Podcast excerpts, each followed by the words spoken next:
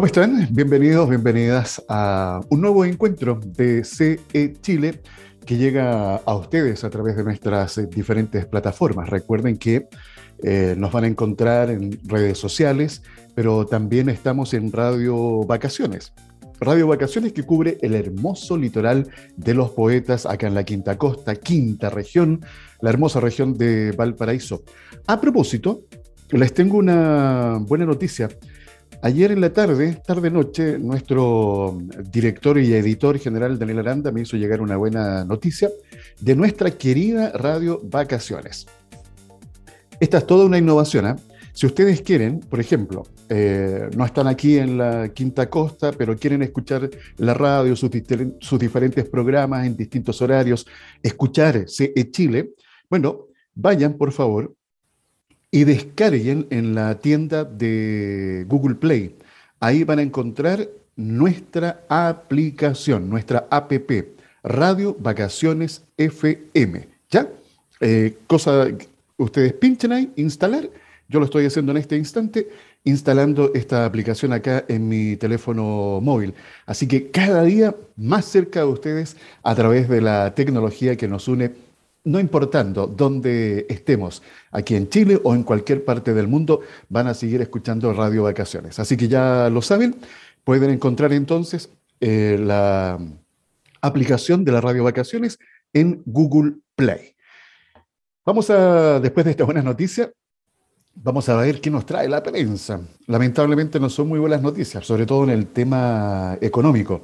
Estamos en un año, bueno, este 2022 y el próximo año, 2023, creo que tienen claro ustedes, y esto lo hemos hablado en más de algún momento con nuestro comentarista económico, Cristian Echeverría, eh, el crecimiento de este año no se ve bien, para el próximo año tampoco. Eh, estamos con una ola inflacionaria que está golpeando hace ya un par de meses, no solamente a Chile, sino al resto del planeta. La mayoría de las economías en el mundo están con una escalada en cuanto a la inflación. De hecho, el IPC, el índice de precios al consumidor, vuelve a notar potente alza en el mes de mayo y la inflación anual llega a 11,5%, su mayor nivel en 28 años. Esto de alguna manera muestra, yo siempre los digo, les comento, los números son bastante objetivos, y no tienen sentimientos ni emociones los números, ellos muestran una realidad. Por supuesto que esa realidad también hay que interpretarla. Lo importante es que sepamos que los precios de la canasta básica en el país escalaron 1,2% en el quinto mes de este año 2022. Voy a hacer clic en esta noticia, eh, porque de alguna u otra manera también es importante entender qué es lo que ha estado pasando estos últimos meses. Bueno, con esto, eh, la inflación en lo que va del año en nuestro país eh, llegó a 6,1% y alcanzó una potente alza a 12 meses de 11,5%, su mayor nivel desde julio del 1994. Eso significa, como les decía recién, hace ya 28 años. El INE expuso que en mayo destacaron la alza de alimentos, especialmente el pan, los cereales, y las bebidas no alcohólicas y también transporte. ¿Y que, en qué hubo baja? En las comunicaciones, pero bajas, la verdad que muy menores. Bajaron, por ejemplo, el precio de los limones, pero también bajas muy, yo diría, casi como insignificantes. Así que nos tenemos que hacer el ánimo. Recordemos que además eh, hay proyecciones de distintos especialistas que la inflación podría llegar a, fines de este año 2022 cercana al 13%. Así que vuelvo a reiterar el mensaje, puede sonar repetitivo, majadero, pero creo que no está de más y también es parte de nuestra función, estar transmitiéndoles, eh, tener mesura, tranquilidad a la hora de la toma de decisiones, sobre todo lo que significa eh, cuando uno quiere adquirir deuda. Si es necesario, por ejemplo, hacer una inversión en tu negocio en un área muy sensible que tú sabes que depende de esa inversión el que pueda seguir adelante con la gestión de tu negocio, por supuesto, evalúa en dónde adquirir esa deuda con, ojalá, eh, con la tasa de interés más eh, conveniente, porque además de esto, les quiero, lo quiero conectar con lo que anunció el Banco Central, esto ya lo sabíamos. Eh, sube la TPM, que es la tasa de política monetaria, en 75 puntos base y queda la tasa de política monetaria en 9%.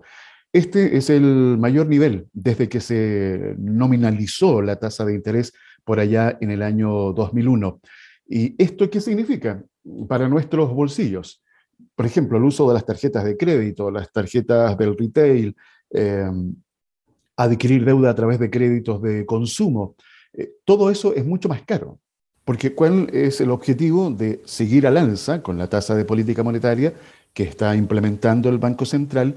Es frenar la liquidez, vale decir que no se adquieran justamente más eh, deudas para tratar de controlar la inflación.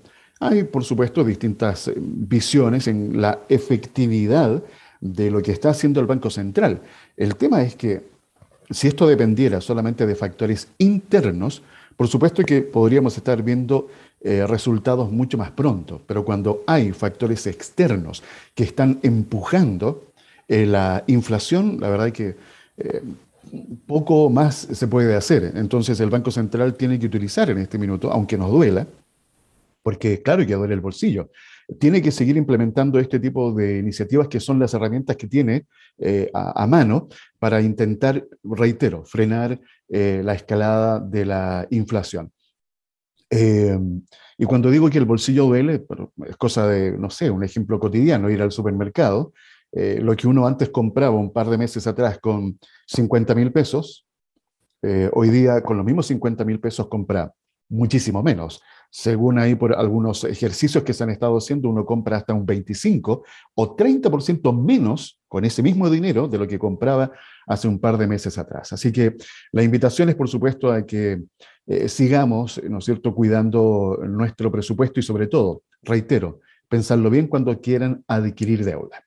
Y otra información que también lo habíamos comentado, pero ya eh, la OCDE lo hace eh, oficial, la OCDE rebaja con fuerza previsión de crecimiento para Chile de 3,5%, que era hace unos meses atrás que estaba, se estaba pronosticando que iba a crecer nuestra economía, una cifra en todo caso que estaba bastante lejana a la que nosotros mismos hemos conversado acá con nuestro comentarista económico, eh, la baja a 1,4% para este año 2022. Y esa cifra, yo diría que se eh, acerca bastante más a lo que hemos conversado acá mismo en este espacio. Hemos hablado con Cristian Echeverría que el crecimiento para este año va a estar entre el 1 y máximo 2%, no va a pasar de, esos, de esos valores.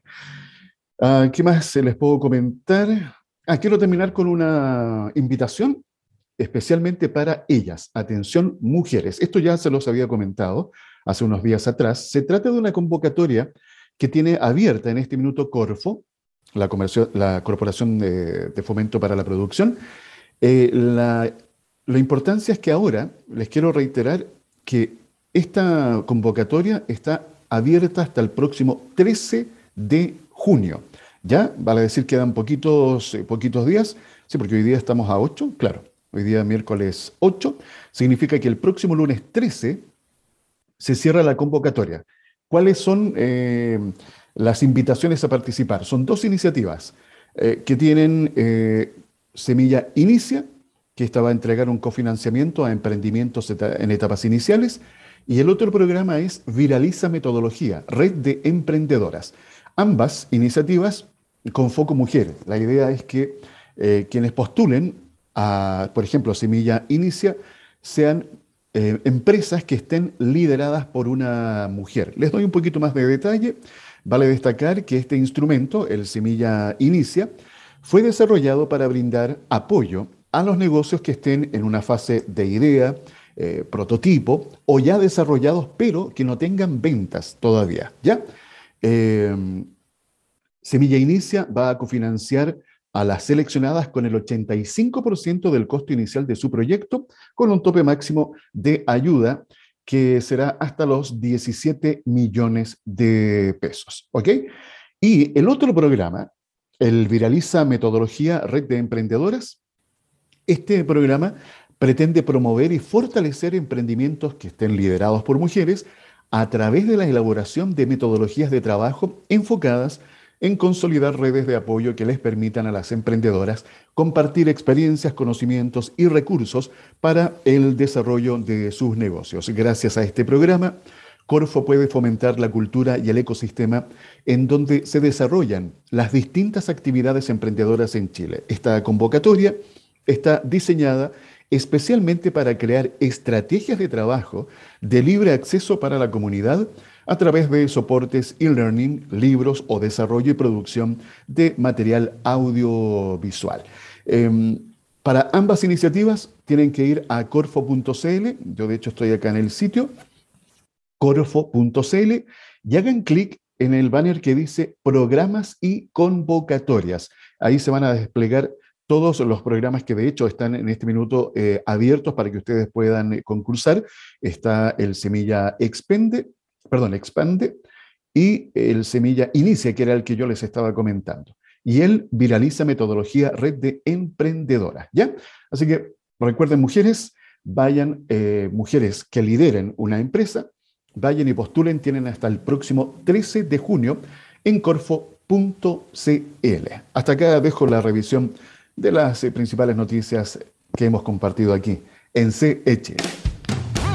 Conexión Empresarial es un espacio radial de encuentro de los distintos actores económicos de nuestra sociedad, motivando a los emprendedores y empresarios a encontrar soluciones a sus inquietudes por medio de la información precisa en el tiempo justo.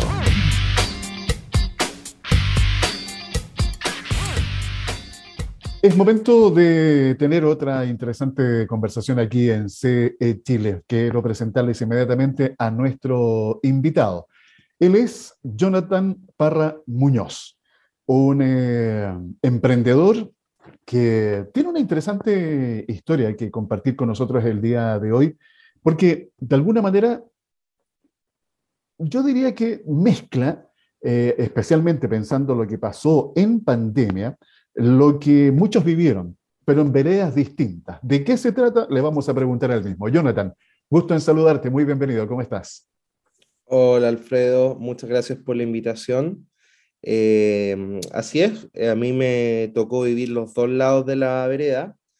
Eh, yo empecé a emprender en noviembre del 2020, ya llevábamos casi un año con, con pandemia y, me tiré a la piscina cuando ya estaba todo, todo cerrado. Entonces, antes de eso, yo era gerente general de una cadena de restaurantes. Tenía 14 restaurantes a mi cargo y, y me tocó vivir esa, esa parte en la que uno no sabe si va a seguir con trabajo, en donde hubo esta cosa del, del, seguro de cesantía, donde te congelaron, donde eh, prácticamente te dijeron, no, usted que es en la casa esperando que todo esto pase, y que a mi favor fue una situación cómoda, porque igual yo tenía ahorros, em, pero yo no estaba acostumbrado a no hacer nada. Sí, pues, me imagino.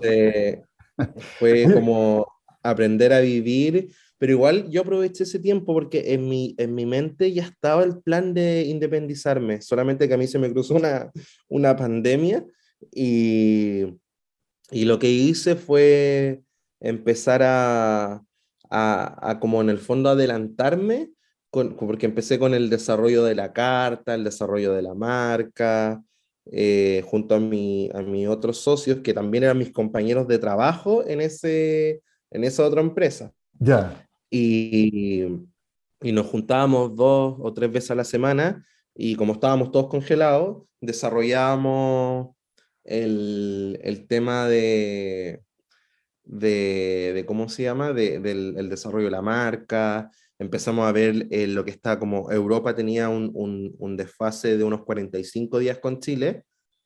Yo tenía amigos viviendo allá y le iba preguntando más o menos lo que iba pasando y, yo lo iba desarrollando acá.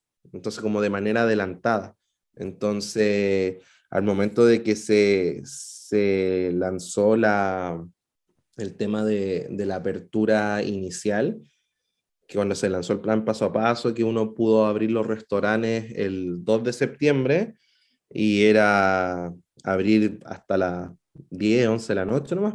Claro. Entonces esto lo anunciaron un domingo y nosotros, esto lo anunciaron a la 1 de la tarde y nosotros a las 3, no que eran mis compañeros, no estábamos juntos en un departamento y ya teníamos todo armado porque lo habíamos hecho mientras estábamos encerrados. Exacto. Oye, eh, un poco haciendo retrospectiva, en el minuto que estabas como gerente general de esta cadena de, de restaurantes, eh, me imagino que también te tocó vivir ese proceso en donde, bueno, hubo que cerrar, eh, porque no se podía atender de manera presencial. Me imagino que también te tocó experimentar esto del despido de mucha gente. ¿Cómo se vivió ese proceso ahí en la empresa eh, Jonathan? Sí, eh, mira, para mí siempre fue, fue tema porque en, en esa empresa teníamos, finalmente teníamos como unas diferencias de, de valores que eran los que a mí me impulsaron a, a, a, retirarme y que también mis compañeros se fueran conmigo. Entonces, en la pandemia nos vimos solos, no, como que los dueños de la empresa no estaban muy ahí y nosotros todo el rato pensando en que teníamos 400 personas o 400 familias que mantener, porque éramos la, la cabeza y el rostro visible de la empresa. Entonces, nosotros de partida fuimos también solidarios el momento de que, de que nos no empezaron como a descongelar. Eh, nosotros, la mayoría, todo mi equipo cercano, nos bajamos los sueldos a la mitad y trabajábamos lo mismo. Era netamente por, por una cosa de, de, que no queríamos que la gente eh, se, tuviésemos que llegar al, al, minuto de decir como, ya tú sigues, tú vas. Se abrió un proceso en los que quisieran negociar salida para, para poder disminuir un poco la carga impositiva que se tenía en ese momento, porque poca gente sabe, pero cuando tú tenías el seguro de cesantía, el empleador estaba obligado a pagar las cotizaciones porque si no, no tenía ahí seguro de cesantía. Claro. Entonces, era una, una, era una empresa eh, grande, por ende, todos los meses tenía que tener 30, 40 millones para pagar imposiciones de todos los trabajadores para que tuviesen seguro de cesantía, pero estaba ahí facturando cero, po. cero, cero, cero, porque estaba todo cerrado. Todo cerrado, claro. Entonces, y el, tema del e-commerce, del delivery, no, es lo mismo que tener un restaurante abierto que se te llenaba todos los días. Entonces fue bien duro, eh, siento que todos aportaron como un poco de solidaridad y no hubo tantos despidos, em, de hecho se hizo este proceso, algunos llegaron a acuerdo, otros decidieron, pero lo más curioso es que cuando septiembre se llegó el momento de abrir, había gente que ya se había reinventado y que francamente ya dijo, sabes que no, no tengo para qué volver porque ya ahora yo vivo de esto. Entonces, en ese sentido fueron renuncias voluntarias y, y no fue no fue tan duro en el momento de tener que decidir a quién dejo y a quién no. Mira, eh, interesante eh, eh, conocer justamente desde adentro estas historias porque eh, yo creo que hoy eh, la enseñanza, una de las enseñanzas que nos ha dejado la pandemia, Jonathan, es cómo eh, tenemos que mirar también el negocio. Este modelo de negocio que su centro es el capital humano. La gente es la que hace funcionar de alguna u otra manera la, la empresa. Bueno, comenzaste a desarrollar tu emprendimiento, este concepto del Vuelvo. ¿Por qué el nombre Vuelvo? Vuelvo, el, a, raíz del, del, tema del exceso de trabajo, de este exitismo con el cual no, nosotros no, porque imagínate, yo tenía 27 años y, y, yo ya era gerente general de una empresa. Entonces, no sé, pendejo, eh, soltero, eh, gerente general, me iba bien económicamente, tenía bueno, el, el, mundo a mis pies. Entonces, ¿qué pasó? Que siempre quise más, quise más, quise más, quise más, y yo desarrollé una depresión por estrés. Era, fue un, que a mí justo se me dio antes de que partiera la pandemia. Entonces, a mí me, me diagnosticaron depresión por estrés y, claro, pues estaba súper depresivo. Y yo decía, tengo todo, onda, tengo todo lo que una persona de 30 años quiere tener, yo ya lo tengo. Y me sentía súper vacío. Entonces, en, ese proceso, después nos cerraron, después, eh, no sé, pues imagínate, yo había trabajado 10 años en una empresa en donde yo era el que, el que le pagaba a los dueños de la empresa en su utilidad y todo.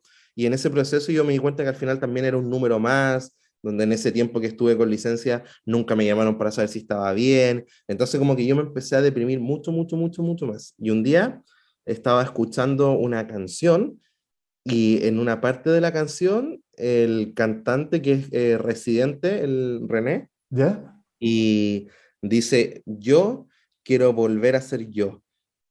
Y yo, y yo dije, bueno, yo, yo también, po, yo también quiero volver a sentirme yo. Y ahí desarrollé el concepto de bar y vuelvo, que en el fondo yo quería un nombre que fuese oreja, eh, quería algo que, que fuese un concepto que, se podía, que podía significar nada como podía significar todo. Entonces dije, yo quiero volver a ser yo. Después dije, pucha, si al final todos queremos volver a donde fuimos felices, y ese al final fue el eslogan, y, y me, me, me, refugié mucho en, en, los sueños que uno tenía cuando niño. Entonces, eh, mi marca, eh, junto con mis compañeros, apela mucho al niño interior. En los cócteles a ti te llegan juguetitos, eh, juguetes infantiles, como la, los que, que, tú consumías cuando eras chico. Eh, la carta, eh, todo es muy, muy fotografiable, todo tiene que ver con, con esa cosa de que al final somos adultos, y, pero en, en nuestro interior todos en algún momento deseamos volver a sentirnos niños y eso es lo que nosotros te entregamos. Entonces ahí nació el, nombre Parihuelvo y el concepto. Oye, fíjate, está escuchándote con atención, eh, Jonathan, y yo creo que la experiencia tuya ah, representa muchísima gente que nos está escuchando en este momento, eh, por los distintos procesos en los que uno pasa. Eh, primero con esta depresión por estrés, que te la gatilló justamente tu trabajo. y, y fíjate que bueno, tenemos los extremos. Hay gente que está deprimida hoy día porque no tiene nada. O sea, porque no tiene trabajo, porque hay problemas en la familia, etcétera, etcétera. Y otros que están en la vereda opuesta, como el caso tuyo, que lo tenías todo, pero aún así te sentías vacío. Entonces, y, luego, fíjate este elemento de escuchar una canción. A mí la música también me, me encanta. Eh, y que ese detalle, y por eso se dice que la, la música, que forma parte de nuestra vida, eh, puede marcar eh, momentos, un antes y un después, en, los procesos que uno pueda vivir. Y, fíjate que esto del niño interior, yo varias veces lo he comentado acá en este espacio, ¿eh? que es un poco la invitación justamente a eso. Vivimos en un mundo tan estresado, hoy día estamos con una, un panorama mundial adverso, dificultoso, lleno de tantas, tantos desafíos. Me gusta ponerle esa palabra, los desafíos. Pero eso te cansa, eso te agota. Y en algún momento yo creo que todos necesitamos liberar a ese, a ese niño interior, reconectarnos con nuestras raíces. Eh, y fíjate que la nostalgia, el retroceder en el tiempo, los que somos más viejos, y reencontrarnos con cosas de nuestra infancia es muy entretenido, es muy simpático. Veía unas imágenes, no tiene nada que ver con lo que estamos hablando, pero a propósito de la nostalgia, en estos días veía unas imágenes allá en Nueva York, eh, estaban retirando, fíjate, las últimas cabinas telefónicas. Mm. me, llamó mucho la atención porque lo que eso significa, por lo que eso representa, yo creo que muchos jóvenes, eh, las nuevas generaciones, no tienen ni idea de lo que es una cabina telefónica. Eh, y para nosotros ese era un elemento fundamental, parte de nuestra, de nuestra vida. Eh, y esos hitos, de alguna u otra forma, fíjate, Jonathan, cómo pueden gatillar, lo que te pasó a ti, el desarrollar justamente un concepto para armar un negocio y hoy día ya está funcionando Bar, eh, y Vuelvo. Eh, ¿Cómo ha sido? Vamos ahora a lo, que nos convoca. Eh, ¿Cómo ha sido el desarrollo del negocio? ¿Te tiene contento? ¿Te tiene satisfecho? Sí, es heavy. Este, este, este, concepto ha tenido una muy buena llegada con la prensa. ¿ya? Entonces, es un concepto que se dio a conocer muy rápido eh, nosotros, nuestro proyecto era súper humilde, eh, para que más o menos te hagan la idea, nosotros éramos, somos cuatro socios, que es la Isidora, que es como la jefa, porque es la única mujer. Entonces ella partió a cargo de las compras y de la barra. Ella estaba ahí como bartender. Ok. José Ignacio estaba como la persona que arreglaba, hacía mantenciones y estaba a cargo de la copería. Estaba Fabián, que era el administrador que cuadraba la caja, todo, y era garzón, y estaba yo, que era el que hacía el tema de la cocina, y yo estaba en la cocina. Y teníamos al Seba, que es una persona que la contratamos así como por si acaso, y nosotros cinco éramos los que abrimos el primer día, que fue el 9 de noviembre, un día lunes, abrimos el bar, y, y nosotros teníamos una meta, es decir, ya, justo una amiga nos había regalado una botella de licor y dijimos, ya, el día que vendamos eh, nuestro primer millón de pesos, vamos a abrir esta botella.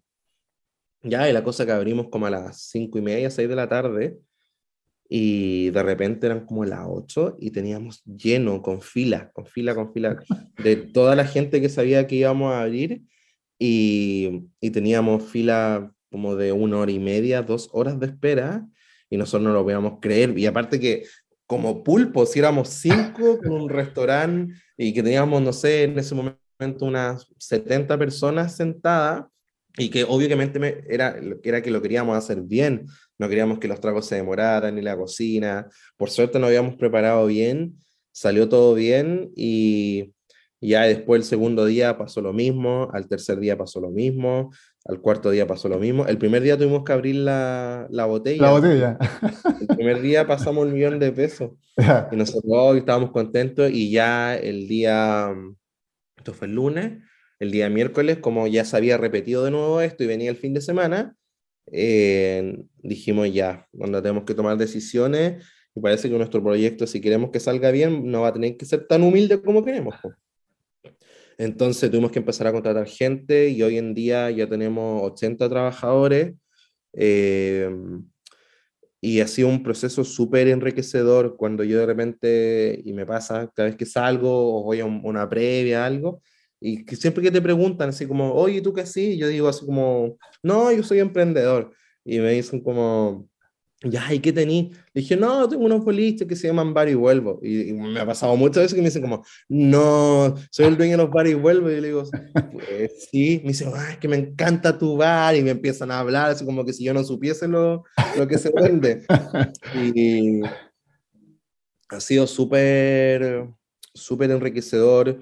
Hemos desarrollado mucho la, la conciencia empresarial, que fue algo que a nosotros nos marcó mucho y que hemos querido ser distintos en ese aspecto. Nosotros tenemos eh, el desarrollo de, un plan de inclusión que yo creo que esta semana se va a lanzar porque nosotros implementamos a, que los garzones sepan lengua de señas, mandamos a hacer las cartas en braille, eh, tenemos accesibilidad para personas con, con discapacidad, eh, tenemos, por ejemplo, trabajadoras trans incluidas dentro de, nuestro trabajo y que una de ellas tiene un cargo de liderazgo, que es administradora, que hace muy poco cuando se desarrolló el, Día de la Visibilidad Trans, em, yo, yo lo hice porque yo no discrimino entre si es trans, hetero, gay, nada, pero, pero es una persona buena para el trabajo. Entonces, por algo la puse, la puse en esa posición y después, eh, cuando pasó este día de conmemoración,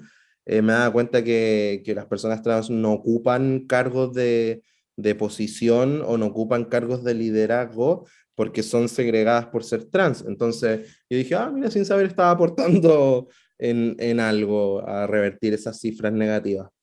Y, y bueno, la parte de sustentabilidad también con el reciclaje de, de botellas, de latas, de cartones cosas así. Ya, yo creo que ahí eh, justamente te iba a llevar a esa material, eh, la, sustentabilidad, sobre todo en una industria como la gastronómica, que es muy variada por lo demás.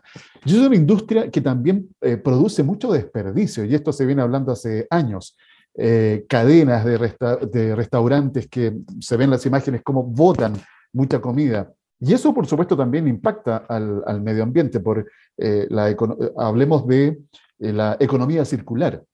Entonces, creo que es interesante que este tipo de emprendimientos como el que estás desarrollando tú, eh, Jonathan, tengan incorporado ya desde su origen la mirada sustentable y esto de la, también de la inclusión me parece que es el camino que tenemos que transitar. Y siempre yo lo digo acá desde esta tribuna, los modelos de negocio hoy hay que ajustarlos a la realidad que estamos viviendo. El precio justo, el buen trato a los trabajadores, a los que son colaboradores, que son aquellos que te hacen funcionar el, el negocio. Eh, ¿Cuál crees tú que serían tus principales aprendizajes que podrías compartir con quienes nos están escuchando el día de hoy para que puedan aplicar buenas prácticas en el desarrollo de sus negocios, Jonathan? Em, en cuanto a la sustentabilidad o en términos generales. En términos generales. Eh, yo creo que es importante lo que tú decías, Alfredo, esta cosa de, de no perder la conciencia y hacer cosas que sean justas o honestas también. Eh, yo creo que punto uno es nunca perder esa llegada con, con tus trabajadores o colaboradores, eh, porque finalmente es gente que trabaja para ti, que si bien está ahí por un sueldo, por un horario y todo, eh, son, son personas y son personas que, que tienen una vida atrás de ellos. Hay muchas personas que, no sé, por lo menos en mi rubro, cabros que trabajan para pagarse el carrete, pagarse cosas, pero hay otros que trabajan para pagarse la universidad y que muchas veces pagan la universidad y también mantienen a su familia. Así es, sí, esa, esa es una realidad. Sí, entonces, en segundo, ser eh, consciente hay gente que, que se vuelve como, con el éxito se vuelve loquita y, y el éxito también viene con el tema del, del, dinero. Entonces, de repente decir, pucha, ¿sabes que Este mes no me voy a quedar con toda utilidad y voy a reinvertir en causas que sean sociales o en causas que sean ecológicas y, y, al final eso también en, en, enorgullece tu, tu, trabajo y tu, y tu marca al final. Así es. Eh, a propósito eh, del negocio, eh, partiste con eh, un varihuelvo. Hoy día me imagino que ha ido creciendo debido al éxito que tuviste desde el primer día. Eh, cuéntanos, ¿cómo ha ido creciendo el negocio, Jonathan? Bueno, partimos con, con un trabajador que el SEA. el SEA, ya. Ahora tenemos 80. Eh, teníamos una sucursal, ahora tenemos dos, próximo a abrir una tercera. Eh, y nada, ahora, por ejemplo, en, que esto ya a principios de junio vamos a lanzar un gin, un gin que fue de nuestra autoría, que nosotros lo, lo creamos, lo mandamos a hacer, no se llama Gin Barihuelvo, pero sí tiene que ver con nuestra historia. El gin se llama 1216 y, y es porque nosotros, nuestra, nuestro primer local está en Avenida Italia 1216. Ya. Entonces para nosotros es conmemorar un, un, un triunfo y también hacer algo distinto que las personas no, no, no, no acostumbran a hacer, porque yo no conozco ningún bar que tenga su propio gin. Entonces, ha sido todo como el tener tu propio negocio te da como libertad, libertad de decidir, libertad de crear, pero también te da mucha responsabilidad en el sentido de que si la embarráis, la, la embarráis de partida primero con tu, con tu plata y segundo con quizás con personas que aprecias, con, porque si un negocio le va mal y falla, hay gente que es, es una pirámide, pero todos todo al final se ven afectados afectados y involucrados con tus decisiones. Así es. Eh, en lo que aprovechemos también de comentarle a quienes nos están escuchando y que pasan por eh, Santiago, Barrio Italia, ¿están ubicados ambos locales, Jonathan? Sí, sí, están con dos cuadras de diferencia.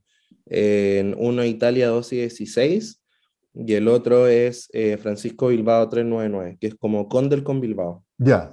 Oye, ¿y la especialidad de la casa? O parte de la carta, cuéntanos, por favor. Mira, eh, nuestro, nuestro lema en cuanto es cocina y todo eso, que a nosotros nos gusta que, que la mesa sea para todos. Entonces, nosotros trabajamos con, con productos que son veganos, con productos vegetarianos, con los amantes de la carne, con los que les gusta, no sé, quizás picar de todo un poco.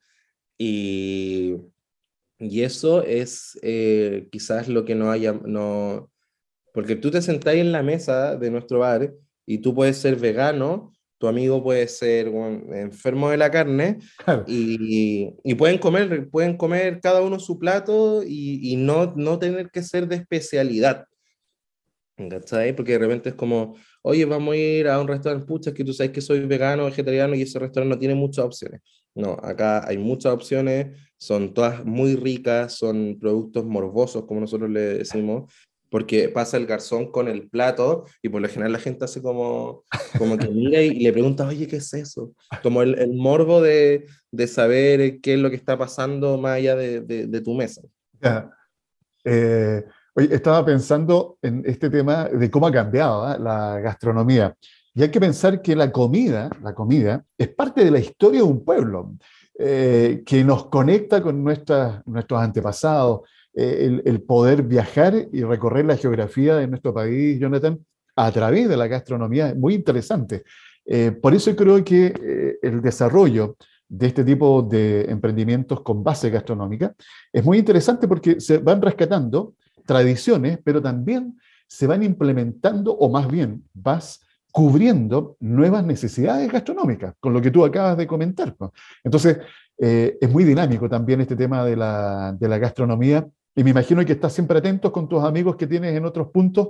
Eh, me hablabas al comienzo de estos amigos en Europa que todavía te sigues comunicando con ellos, trayendo o de alguna manera importando nuevas ideas, Jonathan.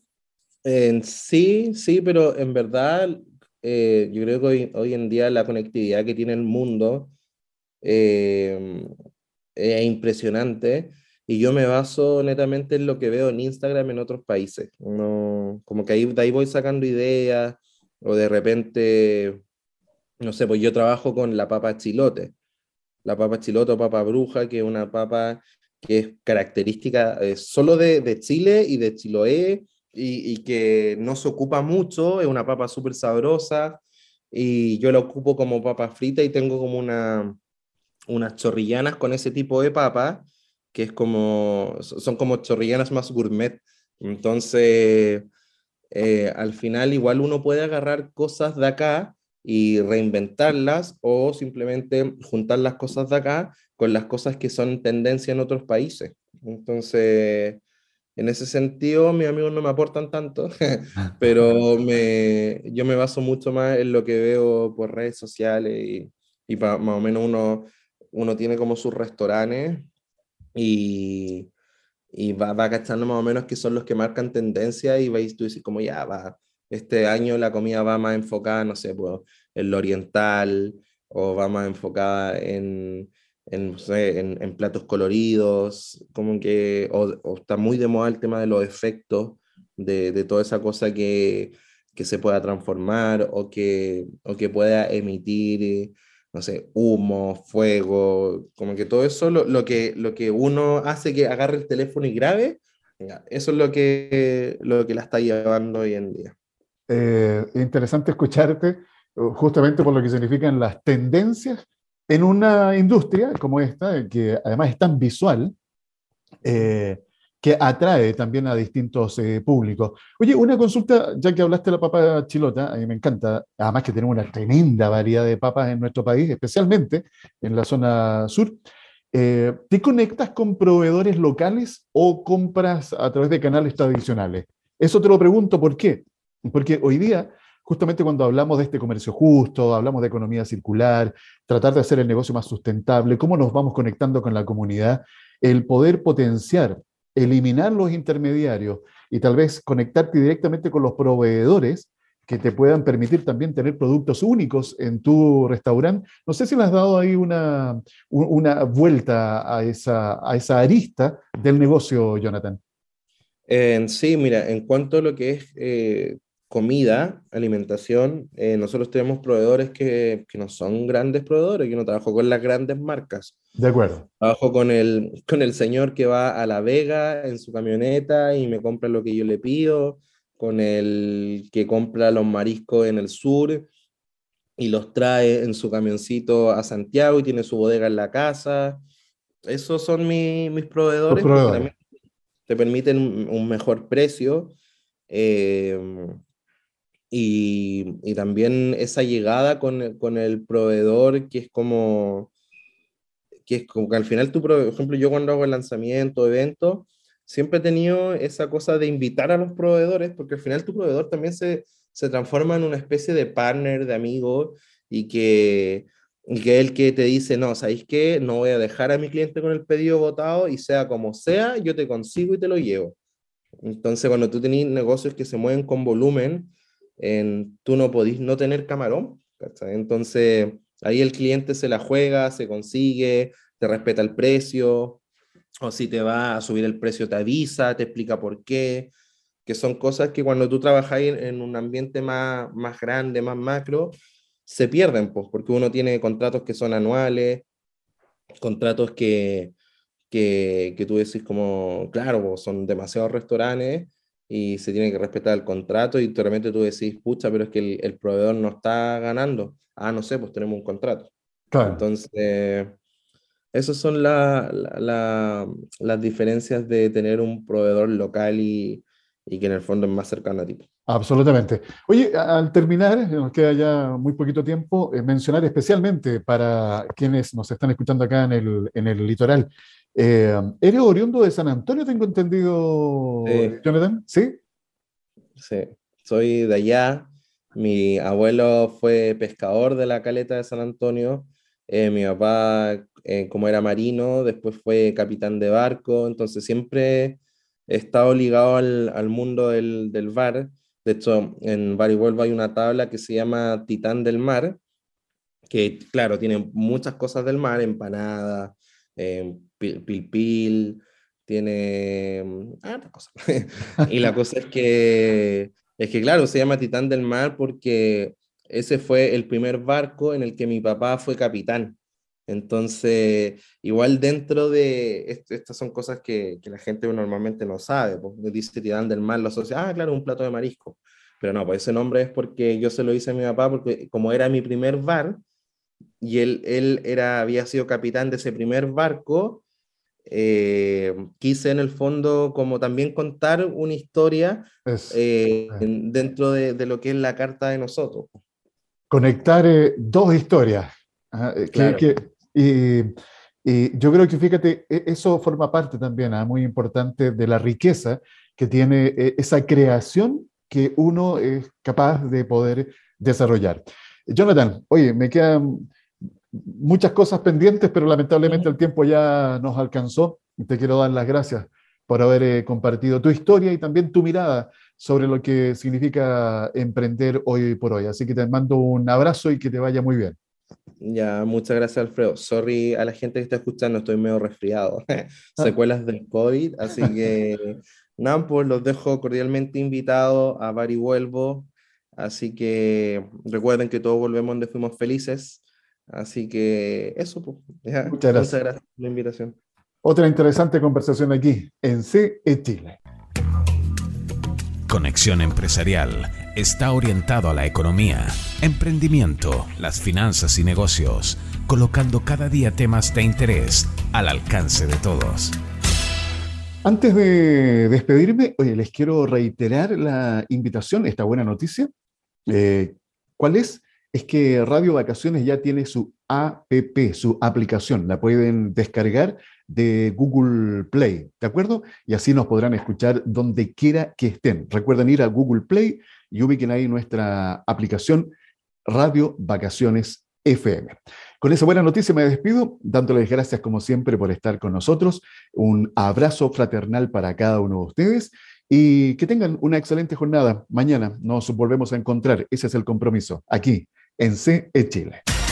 Conexión Empresarial es creado para optimizar las relaciones comerciales, impulsando la accesibilidad, la comunicación y dando apoyo permanente a las empresas en su proceso de modernización y de incorporación tecnológica.